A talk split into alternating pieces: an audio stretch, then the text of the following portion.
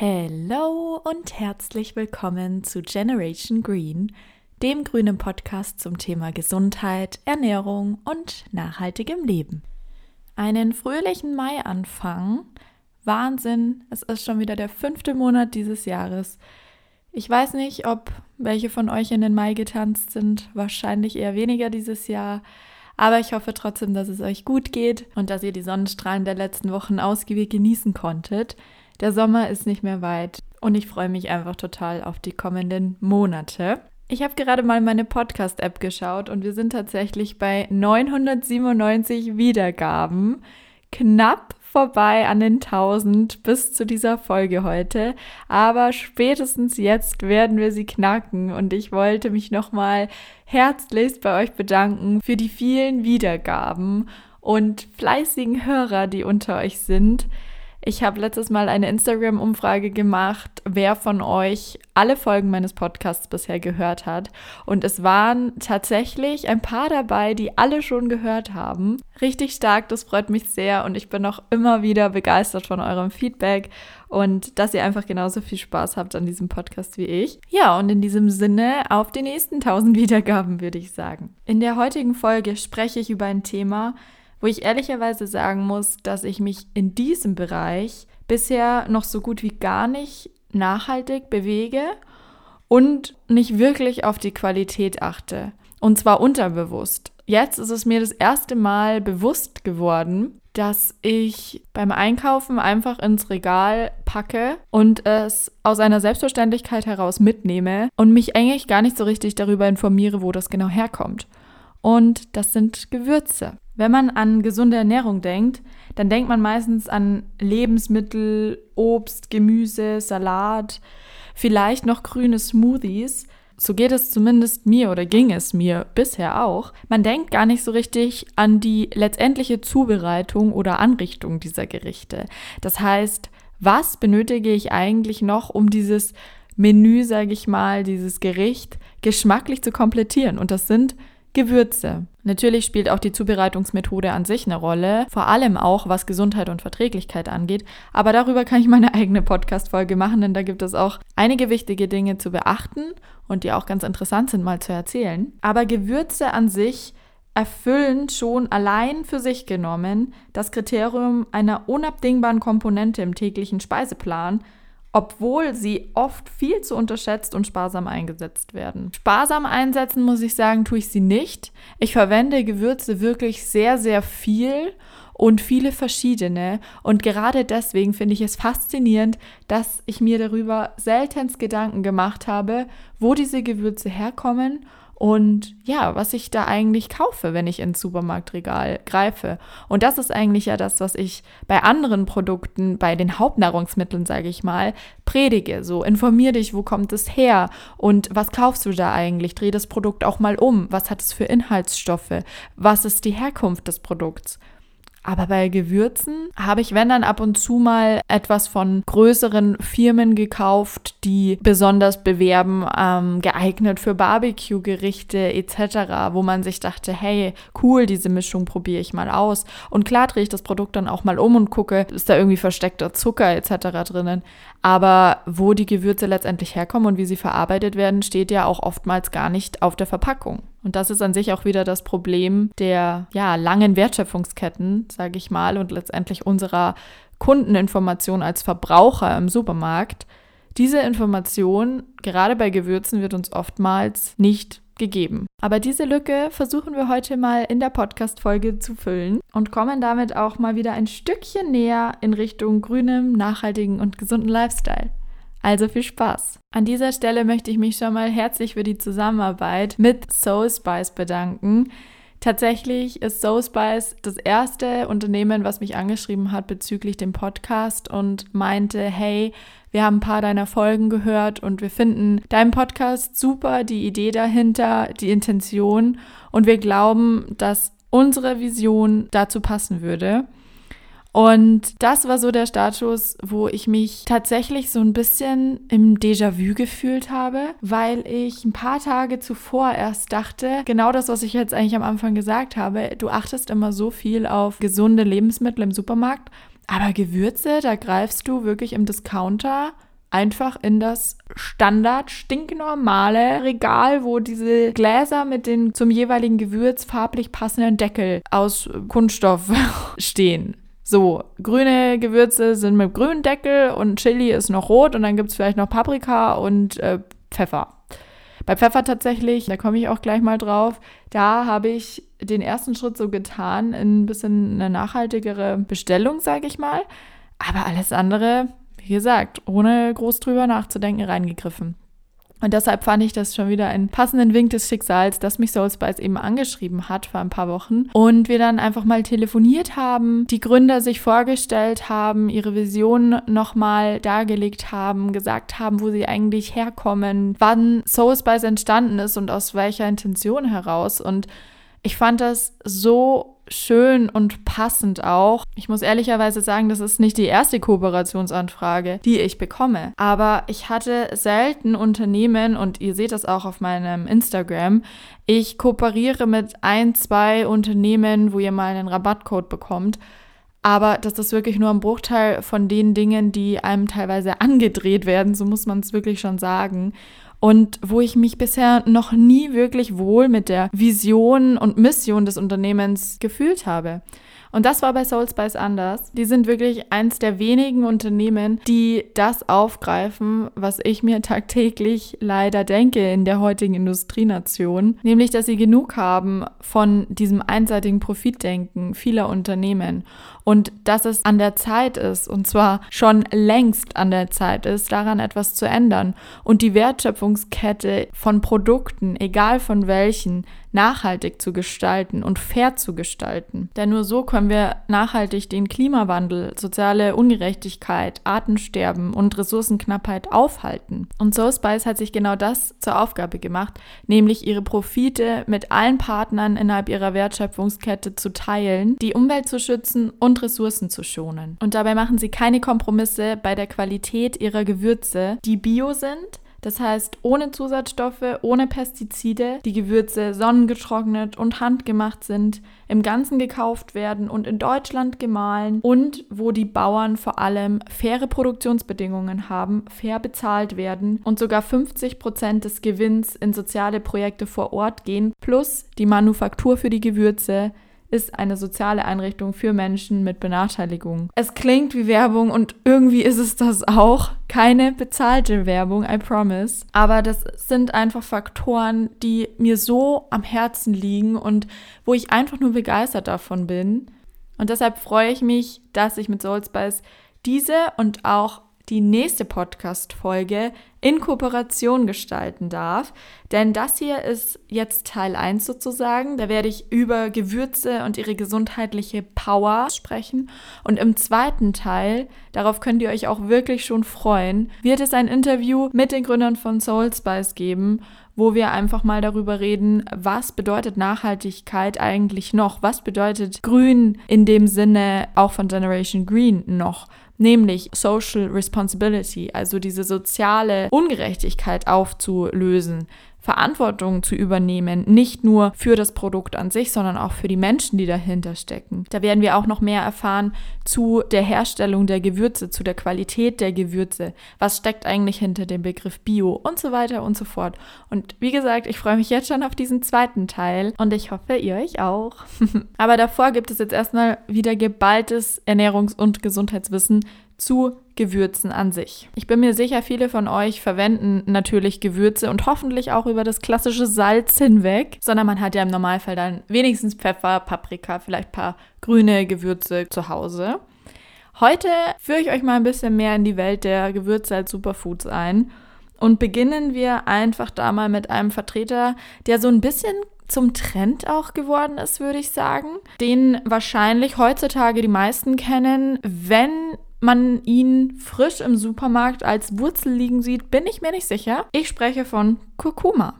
Kurkuma ist auch so ein bisschen zum Modegewürz geworden. In dem Fall zum Glück, denn dieses Gewürz hat seine ganz eigene Power. Es ist schon gut erkennbar, mit seiner gelben, intensiven Leuchtkraft. Die meisten werden es als Pulver kennen, so habe ich es zum Beispiel auch zu Hause.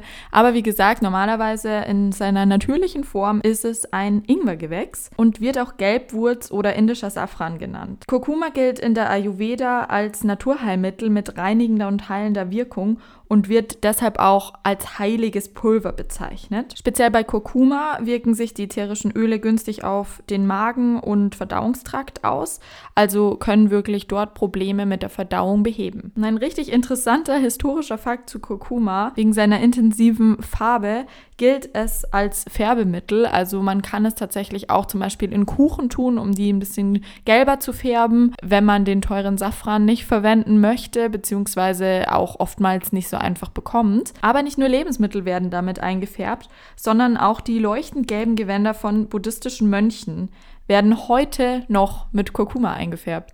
Und das finde ich total genial, weil daran erkennt man auch die Ganzheitlichkeit dieses Gewürz und den vielfältigen Einsatz, der nicht erst seit fünf Jahren bei uns auf dem Markt angekommen ist, sondern eben seinen Ursprung schon tausende Jahre zurück hat und in asiatischen Kulturen zum Beispiel für viel mehr angewandt wird, als es bei uns hier im westlichen Raum der Fall ist. Und Kurkuma hat eine ganz, ganz tolle Heilwirkung, beziehungsweise sehr, sehr viele davon, nämlich die Blutreinigung, Schmerzstillung, Ausscheidung von Schwermetallen. Das klingt jetzt so, als würden wir irgendwie täglich eine kleine Aluminiumdose essen. So ist es leider teilweise, wenn man sich zum Beispiel viel von Konserven ernährt. Schwermetalle liegen aber auch leider in der heutigen modernen Luft, werden also von uns wohl oder übel eingeatmet, vor allem wenn wir viel in der Stadt unterwegs sind und können langfristig und in hoher Dosis natürlich auch unseren Körper belasten. Das heißt, Kurkuma hilft auch, diese Schwermetalle auszureinigen, hilft bei der Entleerung der Gallenblase und wirkt vor allem entzündungshemmend, was an dem Stoff Kurkumin in der Wurzel liegt. Das ist sozusagen die natürliche Arznei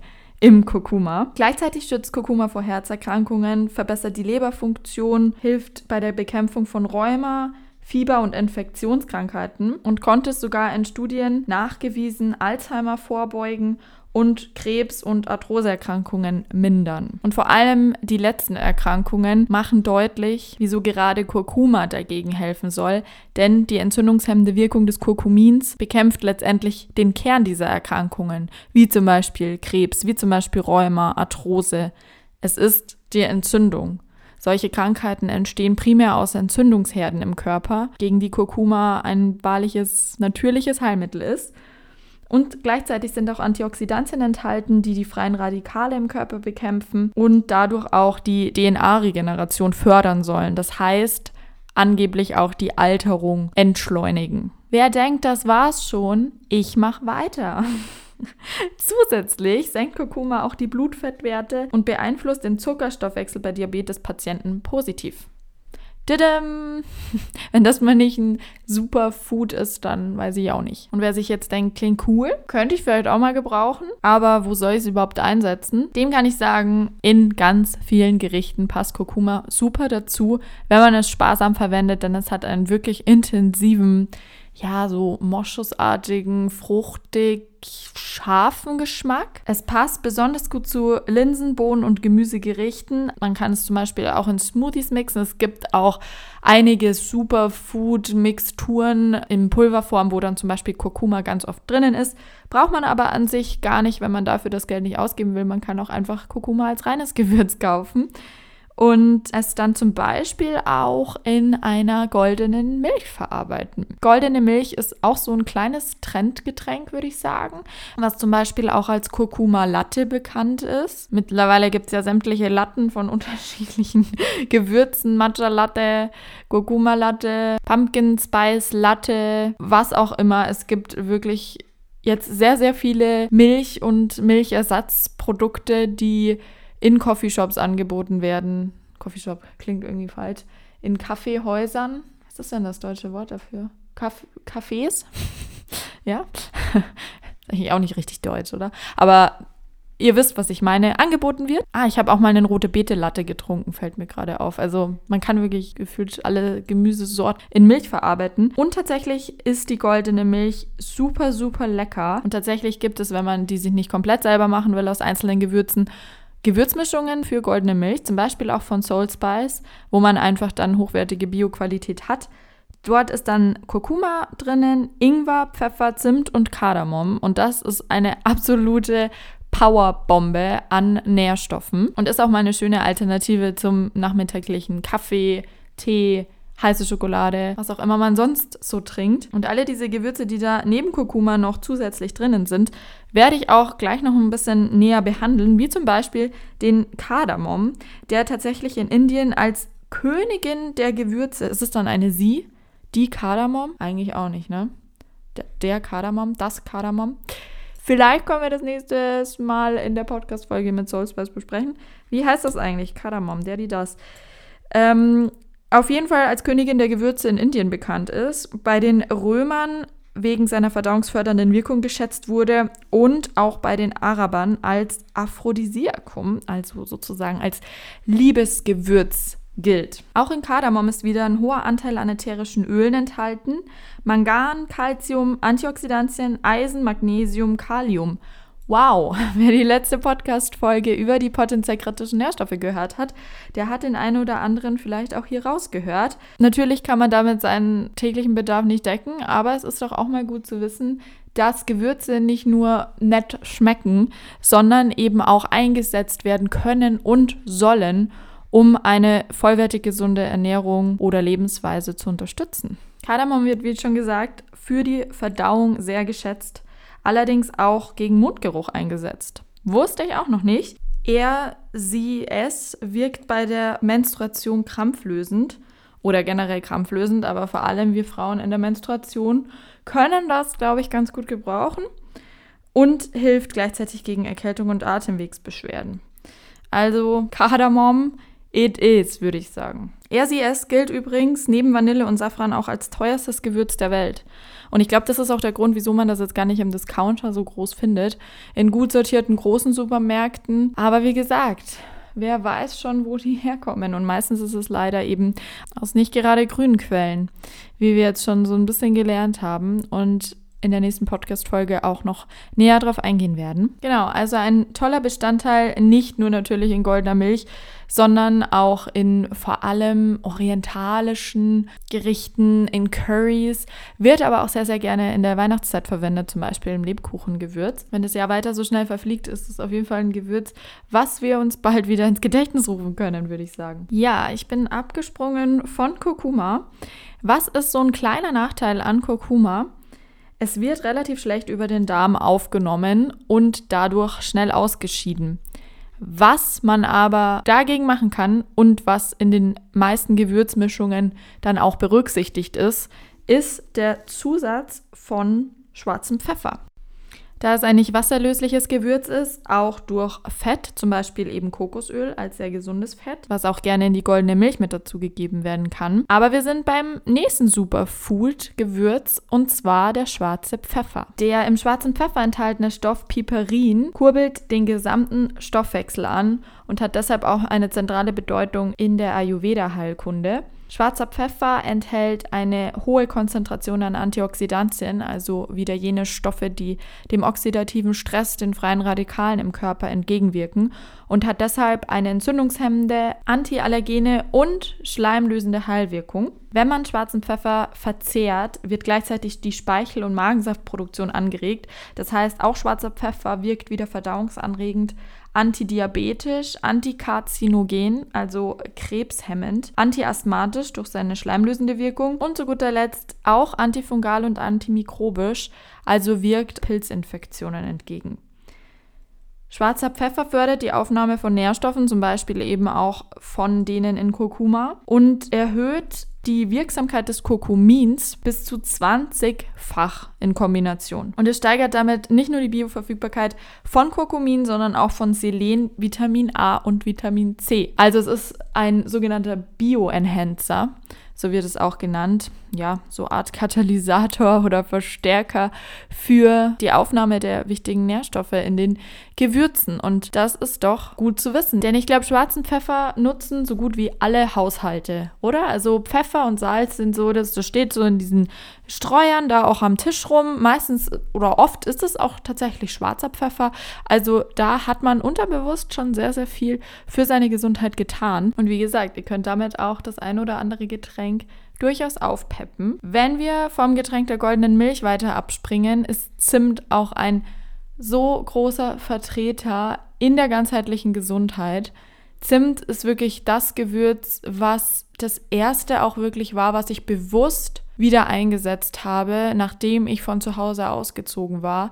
Man kennt Zimt irgendwie als Kind noch von Milchreis oder diese Cornflakes Gibt auch äh, diese bekannte Marke Cineminis von Nestle, glaube ich auch. Habe ich früher als Kind auch super gerne gegessen. Zimt ist wirklich seit Jahrtausenden ein extrem wertvolles Gewürz und auch eins der ältesten. Man muss bei Zimt allerdings unterscheiden in den Ceylon-Zimt aus den Ceylon-Inseln. Mal wieder Aussprache. Heißt es Ceylon, Ceylon? Hätte ich im Rahmen meiner Recherche davor auch mal nachgucken können. Ich meine, man sagt oft Ceylon-Zimt. Vielleicht auch einfach, weil es so schön von der Zunge geht. Auf jeden Fall liegen die auf Sri Lanka. Und dort sollte auch der Zimt herkommen. Es gibt nämlich auch noch den Cassia-Zimt, der aus China stammt und vorwiegend in der Lebensmittelindustrie eingesetzt wird. Dreimal dürft ihr raten, wieso. Money! Cassia-Zimt ist sehr viel günstiger als Ceylon-Zimt und wird daher liebend gerne in der Lebensmittelindustrie verarbeitet. Ist aber gar nicht mal so gut mal wieder, denn Cassia-Zimt enthält einen höheren Anteil, einen viel höheren Anteil an Kumarin. Kumarin ist an sich ein natürlicher Aromastoff, der aber in einer Überdosierung zu Kopfschmerzen, Übelkeit, Schwindel und tatsächlich auch Leberschäden und Entzündungen kommen kann. Und natürlich, natürlich muss man leider dazu sagen, können diese Entzündungen auch wieder in Krebs münden. Ceylon hat eine unbedenklich geringe Kumarinmenge und ist dementsprechend auch der hochwertigere Zimt. Also wenn ihr Zimt kauft, wirklich hier die große Empfehlung, achtet darauf, dass nicht einfach Zimt draufsteht. Wenn wirklich nur Zimt draufsteht, ist Cassia-Zimt zu 99% Wahrscheinlichkeit drinnen, sondern wirklich der Ceylon-Zimt. Also schreibt sich C-E-Y-L-O-N. Zimt im Allgemeinen hat eine belebende und anregende Wirkung für den Kreislauf, wirkt aber auch gleichzeitig besänftigend und beruhigend. Also richtiger Allrounder, die eierlegende Wollmilchsau sozusagen unter den Gewürzen. Zimt senkt die Blutzuckerwerte und den Cholesterinspiegel, also die Blutfettwerte und stabilisiert auch gleichzeitig den Blutzuckerwert. Wird deshalb auch bei Diabetikern angewendet, weil es die nüchternen Blutwerte um 10 bis 29 Prozent, das ist auch eine ähm, interessante Angabe, wurde aber so in Studien bewiesen, 10 bis 29 Prozent gesenkter nüchtern Blutwert wenn man täglich einen halben bis zwei Teelöffel Zimt in die Ernährung einbaut. Tatsächlich resultiert es aus der Tatsache, dass die Aufspaltung von Kohlenhydraten im Verdauungstrakt verlangsamt werden durch dieses Gewürz und dadurch eine verbesserte Insulinempfindlichkeit resultiert. Das heißt, wenn der Körper Nahrung verarbeitet, wird Insulin ausgeschüttet, was den Blutzuckerspiegel steigen lässt, damit die Kohlenhydrate und letztendlich die Einfachzucker leichter an ihre Stellen, an die Rezeptoren, an die Zellen in den Körper transportiert werden können, da wo sie letztendlich gebraucht werden, um dem Körper Energie zu spenden. Und gerade Diabetiker haben ja eben Probleme mit ihrem Blutzuckerspiegel, der nicht konstant ist und wo die Insulinausschüttung auch nicht mehr ordnungsgemäß funktioniert. Und da kann tatsächlich auch Zimt helfen. Gleichzeitig wirkt es gegen Appetitlosigkeit, Verdauungsbeschwerden, Blähungen, Entzündungen, womit auch zum Beispiel Rheuma einhergeht und auch Kreuzschmerzen tatsächlich wirkt antimikrobiell und antioxidativ und hat tatsächlich auch einen sehr hohen Gehalt an Antioxidantien. Also wenn ihr euch täglich über euer Müsli, in euren Kaffee vielleicht auch, zum Beispiel auch über Obst Zimt streut, dann unterstützt euch dieses Gewürz bei der Aufnahme von Nährstoffen und auch gleichzeitig dabei, dass euer Blutzuckerspiegel stabil bleibt. Und worüber ich mich auch total gefreut habe, ist, als Soulspice mir Gewürze geschickt hat, tatsächlich so ein Probierpaket, haben sie meine Wünsche oder unsere Kochvorlieben berücksichtigt und haben uns einige orientalische und Curry-Gewürzmischungen in die Box gepackt. Und da ist auch ganz oft Zimt drinnen, denn Zimt passt wunderbar zu orientalischen Gerichten. Peppt wirklich nochmal das Gericht mit seiner süßen, leicht scharfen Note auf Und man braucht auch wirklich nur ganz, ganz wenig davon, denn Zimt wirkt natürlich sehr intensiv, ist aber zum Beispiel auch super lecker in Kuchen. Klassisches Corona-Bananenbrot. Wenn ihr wie ich gerne Gebäck esst, vor allem auch selber backt, zum Beispiel auch Zimtschnecken, ein Genuss, dann ist es gleichzeitig auch ein Genuss für euren Körper, denn Zimt ist einfach nur super, super gesund, wenn er aus der richtigen Quelle stammt. Gehen wir mal wieder ein bisschen weiter Richtung Wurzelgemüse. Ein Gewürz, was auch wieder aus einer Wurzel bzw. Knolle stammt, und zwar Ingwer. Ingwer ist tatsächlich das am besten erforschte Gewürzheilmittel und liefert einiges an Nährstoffen, darunter Kalium, Phosphor, Eisen und Magnesium. Es gilt in der traditionell chinesischen Medizin als Element des Ausgleichs und was die Lebenskraft zum Fließen bringt. Das finde ich auch total schön ausgedrückt und zeigt auch wieder, wie sehr andere Kulturen Gewürze, Kräuter als ganzheitliches Naturheilmittel anerkennen und damit auch wirklich immer noch aktiv arbeiten, da es auch eine positive Beeinflussung der Harmonie zwischen Körper und Seele hervorrufen soll. Ich finde, das klingt immer so schön. Das ist so, wow, wirklich, ich habe vollsten Respekt vor anderen, vor allem diesen südostasiatischen Kulturen, weil die einfach meiner Ansicht nach so viel mehr richtig machen als wir westlichen. Die haben ein ganz anderes Verständnis von Natur und ihren Heilmitteln und die Wertschätzung ist da auch viel höher. Damit haben sie, glaube ich, auch die Erfolge, die sie haben, denn dieses Vertrauen in die Natur und ihre Heilkräfte ist so fundiert, zu Recht fundiert. Kleiner Kommentar hier am Rande. Ingwer verhindert tatsächlich die Einlagerung von schädlichen Schlacken im Körper, also die ganzen Stoffwechselreste, die Gifte, die wir im Körper haben, die sich da aufstauen, wenn man sie nicht regelmäßig durch Bewegung, gesunde Ernährung, Entgiftungsmaßnahmen hinaus befördert. Und deshalb gilt es auch als universelle Arznei, die eben den Körper und Geist reinigen soll. In Indien und China gilt Ingwer auch als Aphrodisiakum, wird deswegen auch als Liebesgewürz wieder bezeichnet, ähnlich wie der Kardamom. Und einige schwören auf Ingwer auch beim Thema Reisekrankheit, denn Ingwer hilft gegen Erbrechen und Übelkeit sowie Magen- und Darmbeschwerden. Er wirkt auch antiviral, das heißt gegen Erkältung und Halsschmerzen.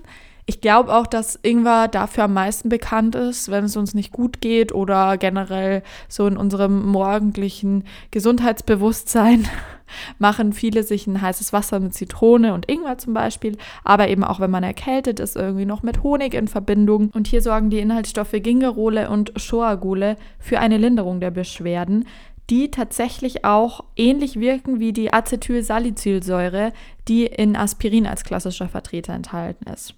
Das finde ich auch wieder total interessant, weil man Ingwer dadurch wirklich den Namen natürliche Arznei geben kann.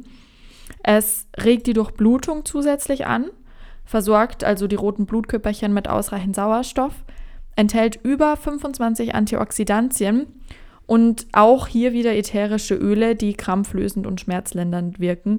Deshalb wird Ingwer zum Beispiel auch gerne bei Sportlern eingesetzt. Klassischer Vertreter und auch Begründung, wie zuvor gesagt, die Wirkung gegen Erkältungen. Es stärkt das Immunsystem, bekämpft Migräne, und wirkt beruhigend. Und Studien haben auch ergeben, dass Ingwer tatsächlich wieder gegen Alzheimer und Krebsbeschwerden helfen soll.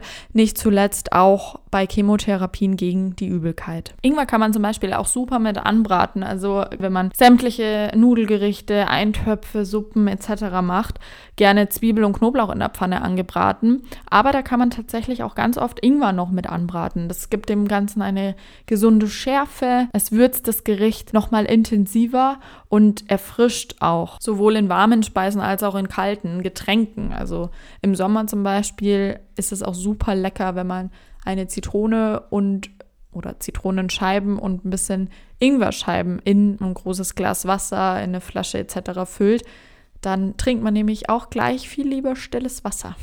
Jetzt kommen wir so ein bisschen mehr in meine Lieblingsrichtung an Gerichten und Gewürzen, die zu dieser Küche passen. Und zwar so in die orientalischere Richtung, beziehungsweise deftige Speisen. So kann man es eigentlich auch nennen.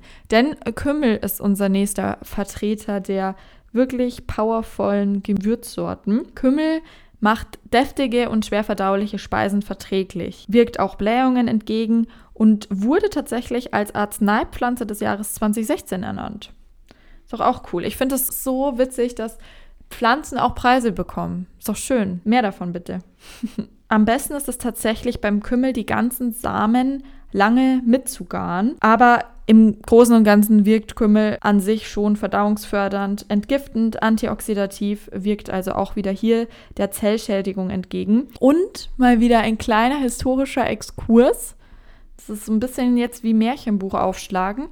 Im Mittelalter wurde tatsächlich Kümmel mit Zucker gegen Blähungen nach dem Essen gereicht. Zusätzlich haben die Leute Kümmelbeutel an der Brust getragen gegen Hexen und es wurden gekochte Kümmelfrüchte gegen unruhigen Schlaf, meistens bei Kindern, unters Bett geschoben. Das auch mal interessant. Ich meine, es gibt ja heutzutage auch noch Kirschkernkissen. Es gibt auch, soweit ich weiß, Gewürzkissen, wo Kümmel drinnen ist oder Fenchel, Anis. Das sind ja alles solche Gewürze, die Blähungen, Verdauungsstörungen entgegenwirken und wird durchaus zu Recht als eines der heilsamsten Gewürze bezeichnet. Wie wir es gerne bei den Gewürzen sehen, wirkt auch Kümmel Blutzucker stabilisierend, hat einen hohen Eisengehalt und tatsächlich auch hohe Vitamin A und C Anteile und wirkt zusätzlich entkrampfend, antidiabetisch und blutdrucksenkend. Und ihr könnt Kümmel in der Küche wirklich in eigentlich allen deftigen Gerichten verwenden. Also sei es Kartoffel- und Kohlgerichte, im Chili, mit Hülsenfrüchten in Kombination, Wurzelgemüse,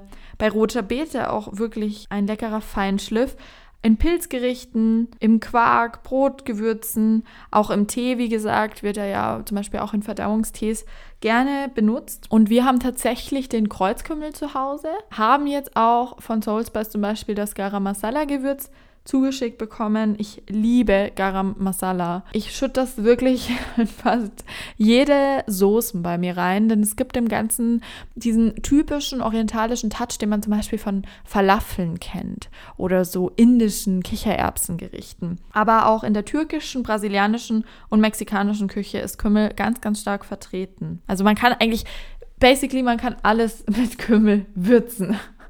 Wenn man den Geschmack natürlich mag. Kümmel ist so ein bisschen, hat so einen bitteren ähm, Geschmack. Natürlich soll man jetzt nicht in äh, den Kartoffelbrei 10.000 ganze Kümmelsamen reinhauen. Aber wenn man das Ganze damit so ein bisschen verfeinert, hat man wirklich ein tolles, würzig aromatisches und gesundes Gericht. Bei den nächsten Gewürz, den Gewürznelken, gibt es tatsächlich sehr, sehr hohe Qualitätsunterschiede. Und da fand ich es interessant, Hochwertige Nelkenknospen sinken im Wasser ab, minderwertige schwimmen oben auf. Also daran kann man auch mal den Selbsttest zu Hause machen, wenn man ganze Gewürznelken kauft, wie qualitativ hochwertig die eigentlich sind. Nelken sind so ähnlich wie Kümmel, wirken auch wieder verdauungs- und appetitanregend und kommen im Idealfall aus der Gewürzinsel Sansibar. Und schon allein das gibt auch Urlaubsfeeling. Oh, stellt euch mal vor. Gewürze pflücken auf Sansibar. Unvorstellbar aktuell, aber wäre doch ein netter Ausflug. Gewürznelken wirken beruhigend und vorbeugend gegen Erkältungen, stärken also sehr stark die Abwehrkräfte, wirken tatsächlich auch antidepressiv, keimtötend, antiseptisch und gegen Zahnschmerzen. Wieder ein kleiner historischer Exkurs. Früher haben die die Raumluft gereinigt und vor einer Audienz beim chinesischen Kaiser mussten viele Leute gegen Mundgeruch auf einer Nelke rumkauen. Ist auch heute in vielen Zahncremes anscheinend enthalten, da es eben auch antibakteriell wirkt und antimikrobiell, also gegen Pilzinfektion, Herpes und auch Akne zum Beispiel. Wird also in der Kosmetikbranche auch gerne mal eingesetzt. Natürlich am besten Naturkosmetik. Ähm, ich glaube, in klassischen herkömmlichen Cremes werden eher weniger Gewürznelken verarbeitet. Gleichzeitig kurbeln Gewürznelken die Stoffwechselaktivität der Leberzellen an und das fand ich auch super interessant. Normalerweise wird ja Zucker durch das Insulin aufgenommen in die Zellen, was ich vorhin schon angesprochen habe.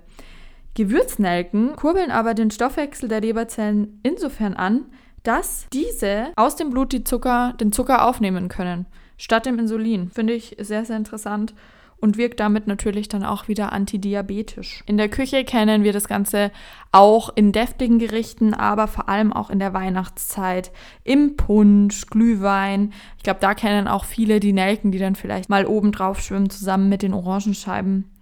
lecker. Ich, äh, ich schwärme vorhin noch von Sommer und ja, ich bin einfach kein Jahreszeitenkind. Ich bin ein Naturkind, wie man vielleicht auch merkt in dem ganzen Podcast. Ich liebe jede Jahreszeit aus, dass es die ganze Zeit irgendwie so verregnet und matschig draußen. Das mag ich nur, wenn ich zu Hause dann mit einem Tee einkuscheln kann, aber das, das hat man irgendwann auch satt. Aber so ein kleiner Exkurs nochmal in die Weihnachtszeit. Gewürznelken passen aber auch super in Marinaden, Currys, Gebäck, Rotkohl, sind auch verstärkt in der indischen Küche eingesetzt und in der weltweiten Feinschmeckerküche. Wird tatsächlich auch in äthiopischen Kaffeezeremonien sehr stark geschätzt. Es ist eine kleine Weltreise heute. Gewürz, Genussreise. Schön. In die gleiche Kategorie passt die Muskatnuss die auch oft in Süßspeisen, Feingebäck verarbeitet wird und so einen süßlich-bitteren Geschmack hat aber auch gleichzeitig so ein bisschen feurig-pfeffrig. Also es ist auch Bestandteil von Lebkuchengewürz, aber Muskat ist, glaube ich, der klassischste Vertreter wirklich im Kartoffelbrei. Klassischer Kartoffelbrei wird immer eigentlich mit Muskatnuss gewürzt in Suppen, Soßen, Eintöpfen, Gemüse, tatsächlich auch im Portwein. Und ich weiß nicht, ob es am Portwein liegt oder am Gewürz selbst. Nein, Spaß. Das Gewürz wirkt belebend und stimmungsaufhellend. Auch gleichzeitig wieder antibakteriell, krampflösend, entzündungshemmend gegen Blähungen, Verdauungsstörungen,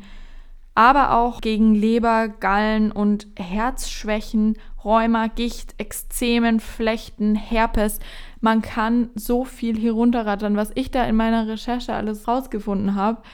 Es ist interessant, wirklich. Also interessant ist noch untertrieben, glaube ich. Es ist einfach komplett unterschätzt, was Gewürze ausmachen in der Gesundheit. Muskat fördert tatsächlich auch die Menstruation und im indischen Ayurveda wird es zur Beruhigung des Nervensystems und zur Entkrampfung angewandt. Zum Beispiel auch gegen Schlaflosigkeit gibt es spezielle Muskatmilch. Die wird dann eher in der ayurvedischen Heilmedizin wahrscheinlich hergestellt. Kenne ich so an sich auch noch nicht. Aber ist interessant zu wissen, dass man es eben nicht nur verwenden kann, um den Kartoffelbrei zu würzen. Eins meiner absoluten Lieblingsgewürze neben Zimt ist Koriander. Koriander kommt bei mir täglich in Gerichte rein, denn es ist in Pulverform tatsächlich, finde ich, ein Gewürz, was man nicht groß rausschmeckt, was aber super gesund ist und vor allem frisch in asiatischen Gerichten ein Traum. Man sagt ja auch, Petersilie ist so das westliche Korianderkraut, beziehungsweise Koriander ist die asiatische Version von Petersilie und hat die gleichen tollen Eigenschaften, nämlich antibakteriell gegen Entzündungen, krampflösend auch wieder bei Menstruationsbeschwerden gerne eingesetzt, verdauungsfördernd und appetitanregend. Es senkt den Cholesterinspiegel und die Blutzuckerwerte und hilft tatsächlich auch durch seine sehr hohe Eisenkonzentration gegen Anämie, also Blutarmut. Das liegt an den Vielzahl an ätherischen Ölen, Gerbstoffen und Vitamin C, die im Koriander enthalten sind. Und in der Küche, wie schon gesagt, kann man es eigentlich in allen wieder deftigen, warmen Gerichten einsetzen. Koriander passt einfach auch super, zum Beispiel zu Sommerrollen, wenn ihr die frisch macht. Ah, lecker. Sie denkt schon wieder ans Essen. Aber es ist ja auch ein Ernährungspodcast mit, ne? Also Gesundheit geht eben auch mit durch den Magen. Was zusätzlich nicht in der Küche fehlen darf, ist Knoblauch. Ich glaube, Knoblauch, da gibt es Leute, die mögen das wirklich nicht. Und das ist natürlich auch nicht so angenehm, wenn man jetzt irgendwie drei Knoblauchzehen gegessen hat und dann so eine Fahne hat.